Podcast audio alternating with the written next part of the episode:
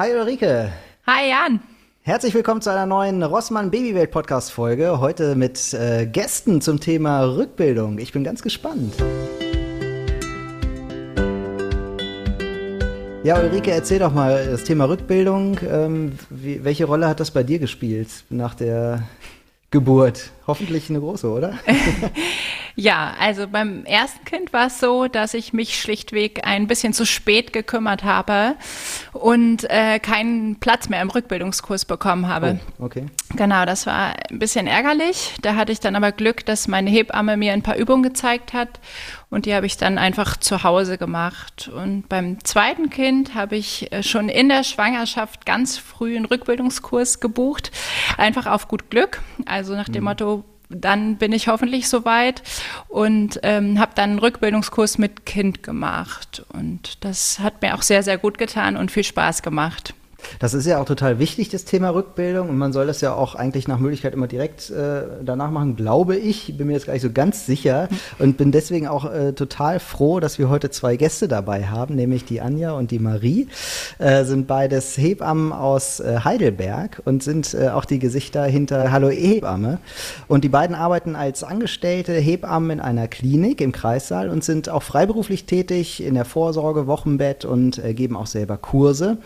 Und ähm, ja, haben 2019 ihr Herzensprojekt äh, Hallo Hebamme ähm, gegründet wo sie auch kostenfreie Informationen rund um das Thema Schwangerschaft, Geburt und Wochenbett anbieten und ähm, ja, bieten dafür verschiedene Plattformen, äh, Blogs, äh, Podcasts, Social-Media-Kanäle wie Instagram und YouTube. Und ich äh, hoffe, ich habe jetzt nichts vergessen. Habe ich was vergessen? Anja und Marie, herzlich willkommen. Hallo. Hi. Schön, dass wir heute mit dabei sein dürfen. Wir freuen uns sehr, dass wir eure Gäste sein dürfen. Und ähm, vor allem das Thema Rückbildung, das liegt uns wirklich sehr am Herzen und toll, dass wir es mit euch hier aufgreifen dürfen. Und Jan, so ausführlich und gut wurden wir schon lange nicht mehr vorgestellt. Danke an dieser Stelle. Jetzt bin ich beruhigt. und du hast auch nichts vergessen. Das war wunderbar. Ja, mögt ihr vielleicht mal erzählen, warum Rückbildung nach der Schwangerschaft, nach der Geburt so wichtig ist? Ja, einfach, dass alle durch die in der Schwangerschaft und auch durch die Geburt aufgetretenen Veränderungen im Körper wieder in den Ursprung zurückkommen. Das klingt jetzt so banal, ne? aber äh, ist tatsächlich sehr, sehr wichtig, weil ähm, ja, es gibt einige Organe oder auch Muskelgruppen, da regelt der Körper das ganz alleine dass das wieder so in den Ursprung zurückgeht. Aber es gibt einige Muskelgruppen im Körper, wie zum Beispiel die Beckenbodenmuskulatur, ähm, die speziell nochmal trainiert werden muss, wirklich nach einer Schwangerschaft und nach einer Geburt. Ähm, ja, dass einfach wieder alles in den Ausgang und den Ursprung zurückkommt. Und was, glaube ich, an der Stelle aber nochmal ganz wichtig ist, weil viele das gar nicht so auf dem Schirm haben, ähm, die Rückbildung bezieht sich immer auf den ganzen Körper und aber nicht nur auf den Beckenboden, ne? dass das jetzt an der Stelle hier dann vielleicht nicht falsch rüberkommt.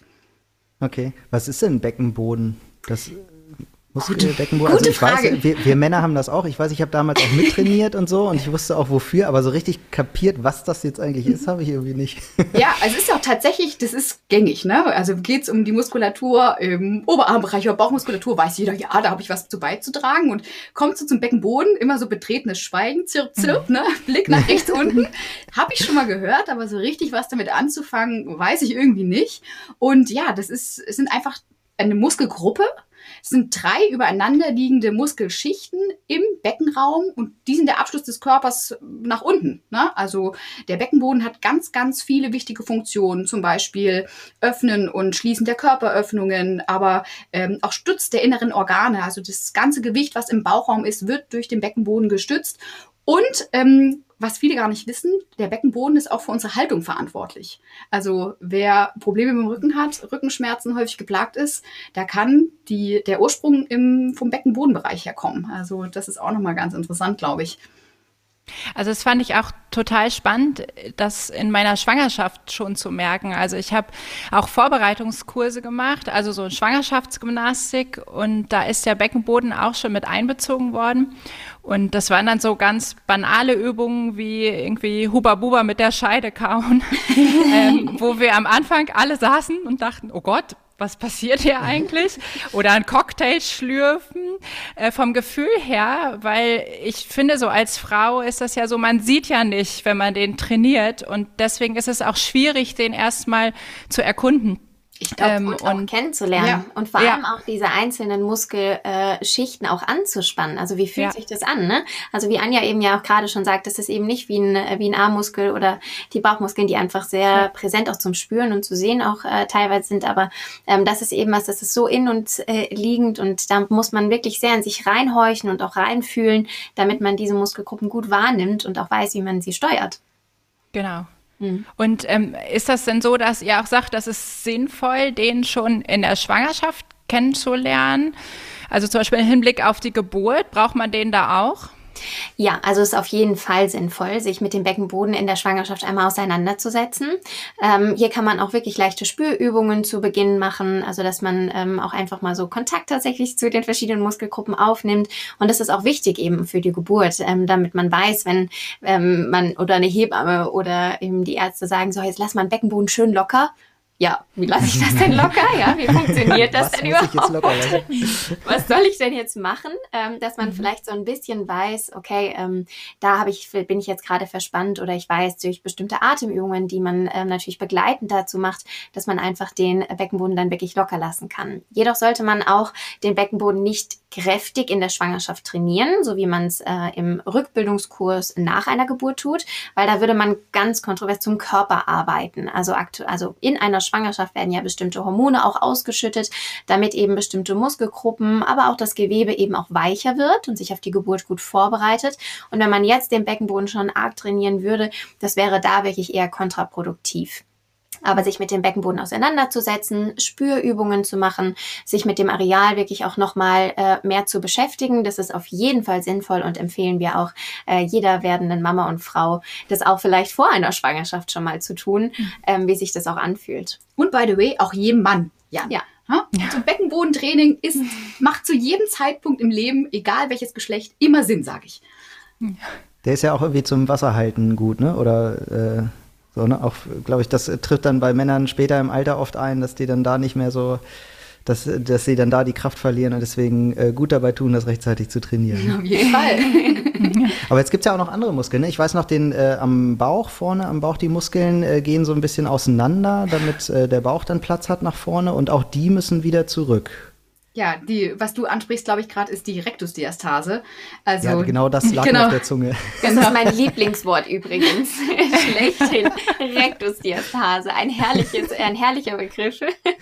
ja, und vielleicht, dass wir alle Hörerinnen und Hörer hier einmal an dieser Stelle abhören. Was ist denn überhaupt die Rektusdiastase? Marie, dein Lieblingsbegriff. Das ist einfach der Spalt, der an der Linea alba, also dieser Linie, die wirklich ähm, vom Brustbein runter zum Schambein in der Bauchmitte führt, äh, entsteht während der Schwangerschaft, aufgrund dessen, dass der Bauch einfach von Woche zu Woche größer wird und die Muskel, äh, Muskelschicht des Bauches, die geraden Bauchmuskeln, einfach zur Seite schiebt, nach links und rechts. Und je nachdem, wie ausgeprägt groß der Bauch quasi während einer Schwangerschaft wird, umso größer kann auch dieser Spalt ähm, nach Geburt dann sein.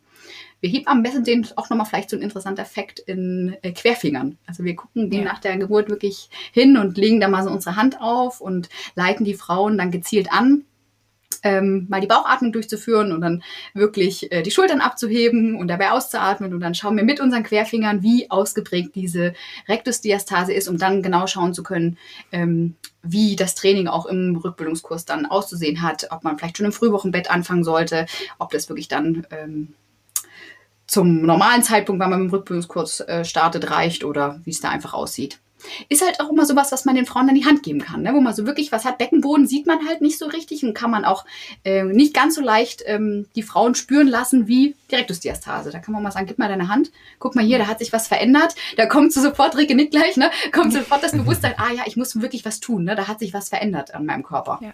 Und das ist eben auch ein ganz zentraler Punkt im Körper. Also auch die Bauchmuskeln haben ja eine ganz wichtige Funktion, eben alle Organe da zu halten, wo sie auch sind, dass auch der Darm ähm, oder Darmschwingen sich auch nicht irgendwann durchdrücken nach vorne.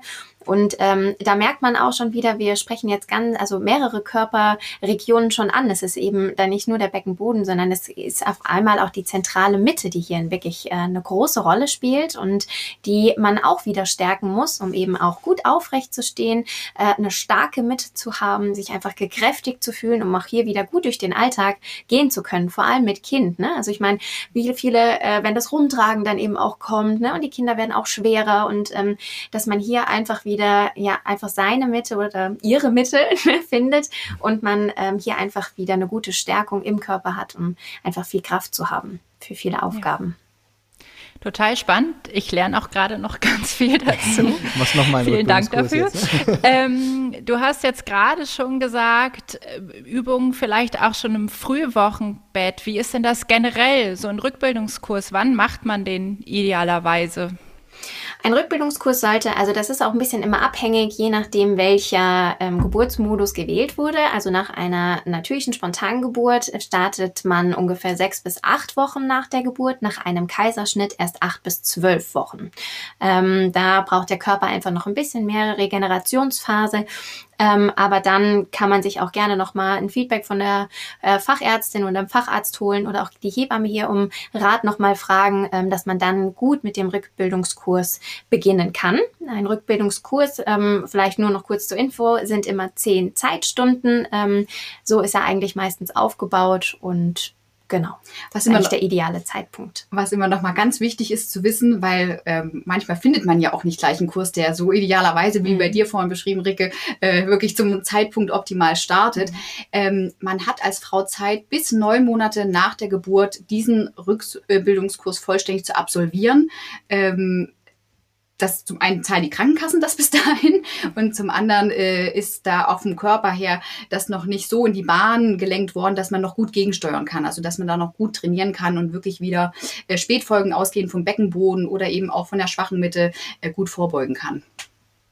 Empfiehlt es sich denn dann auch mit anderen Sportarten noch zu warten, bis man den Kurs hinter sich hat oder kann man da schon starten? Das ist natürlich auch immer sehr individuell und auch unterschiedlich. Ähm, jeder startet ja auch mit einem anderen Fitnessstand äh, in eine Schwangerschaft äh, rein oder hat verschiedene Muskelgruppen auch schon gestärkt. Wir sagen jedoch, dass es immer wichtig ist, erstmal einen Rückbildungskurs zu absolvieren, damit man auch erstmal merkt, okay, ähm, wie spüre ich meinen Beckenboden? Ähm, spüre ich den schon wieder gut? Habe ich ein starkes Druckgefühl nach unten? Ähm, also oft wird ja auch zum Beispiel das Joggen angesprochen, man kann nicht wieder laufen gehen. Das ist natürlich eine Sportart, da sollte man sich wirklich sehr vor vorsichtig herantasten.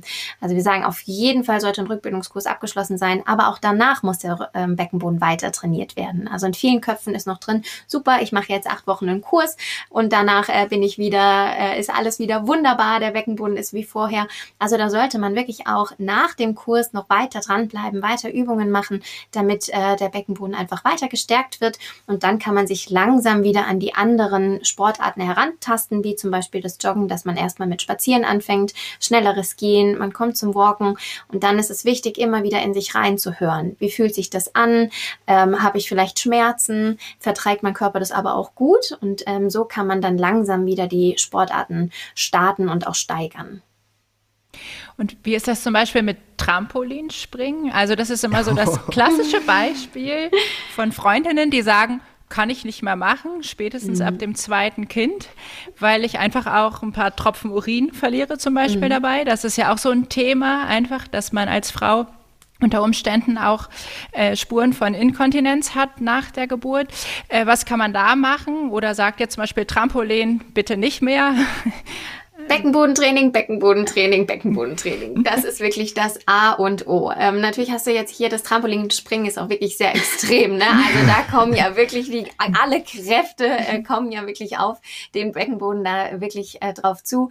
Ähm, also nach der Geburt würden wir es jetzt direkt wahrscheinlich nicht empfehlen. Ja, es hält sich wahrscheinlich genauso wie mit dem Joggen auch. Das sind natürlich alle Sportarten, die diese stoßartigen Bewegungen haben. Ne? Also äh, wie Joggen oder Trampolinspringen dann auch noch mal ein bisschen im extremeren Fall.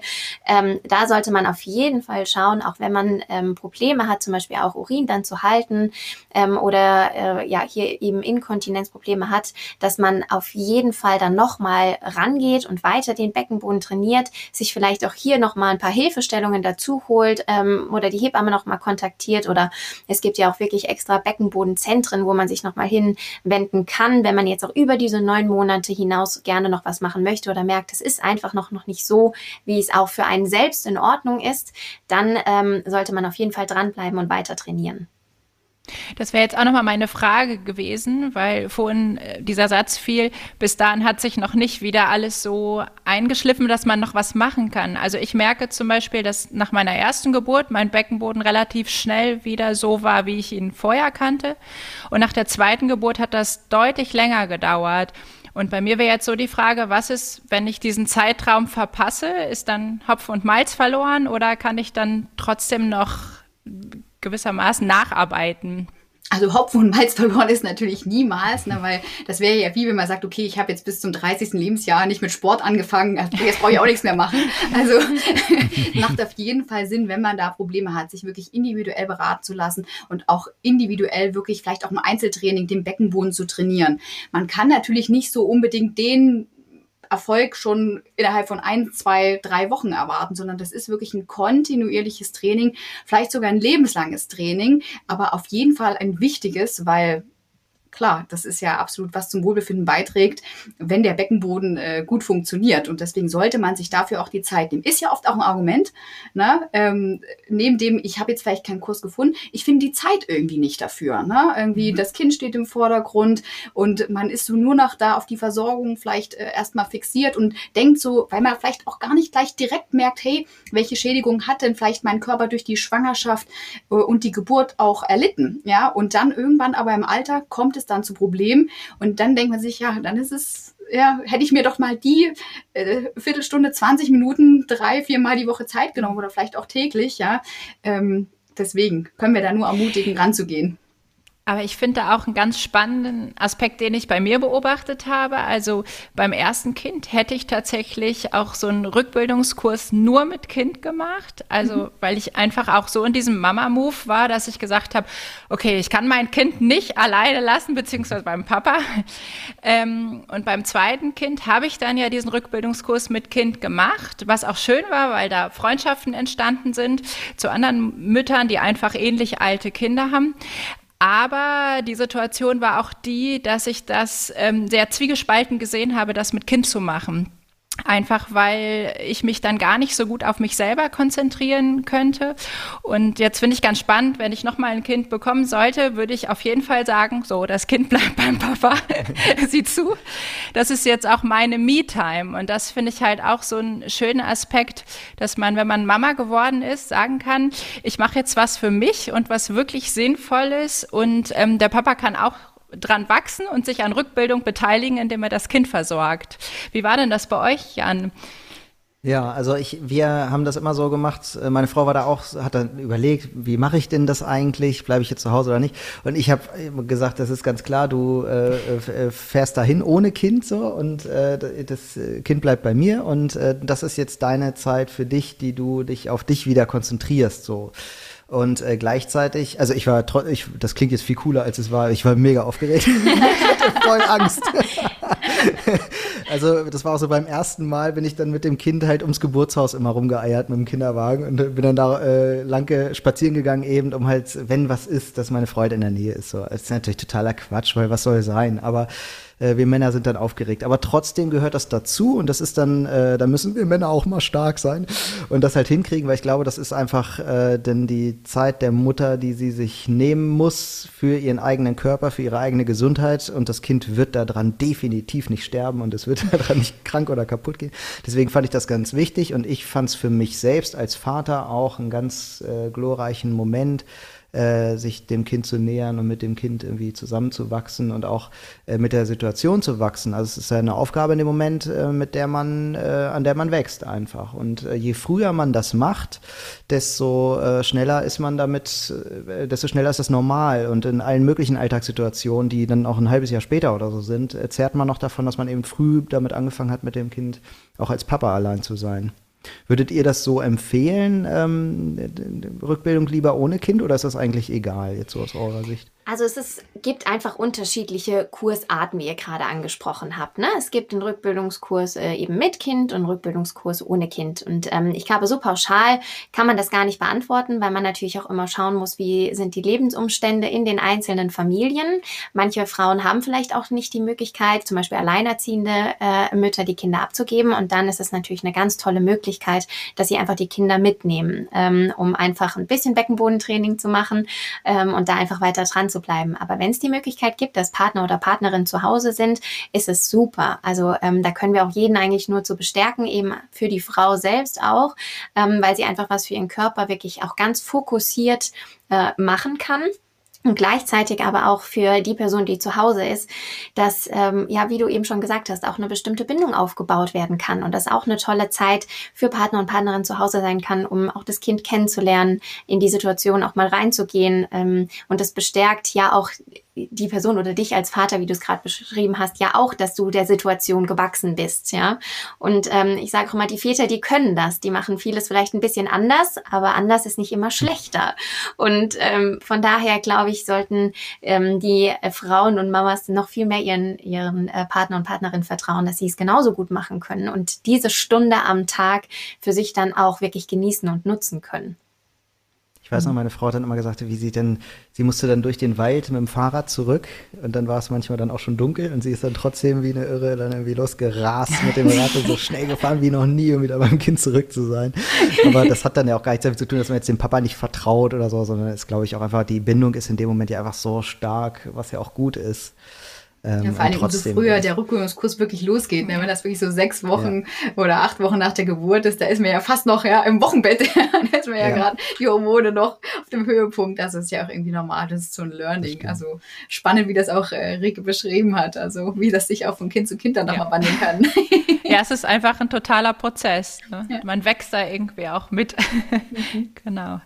Und wie ist das? Es gibt jetzt diese verschiedenen Kurse und ich glaube, ihr habt doch auch noch so einen speziellen Kurs, der besonders interessant ist, jetzt gerade in der Pandemie, aber auch ähm, tatsächlich für jemanden, der einfach zu spät Kurse bucht. Ihr habt, glaube ich, so einen Online-Rückbildungskurs. Könnt ihr darüber ein bisschen was erzählen? Ja, also generell durch die Pandemie musste man sich ja so ein bisschen was einfallen lassen, ähm, weil Kurse, Präsenzkurse vor Ort, egal ob mit oder ohne Kind, äh, ja gar nicht mehr so einfach äh, möglich waren. Am Anfang gar nicht äh, und dann mit ganz großen Einschränkungen und ähm, auch so, dass viele Frauen sich nicht sicher fühlen in der Umgebung mit einem Kleinkind und äh, irgendwie alles zu eng.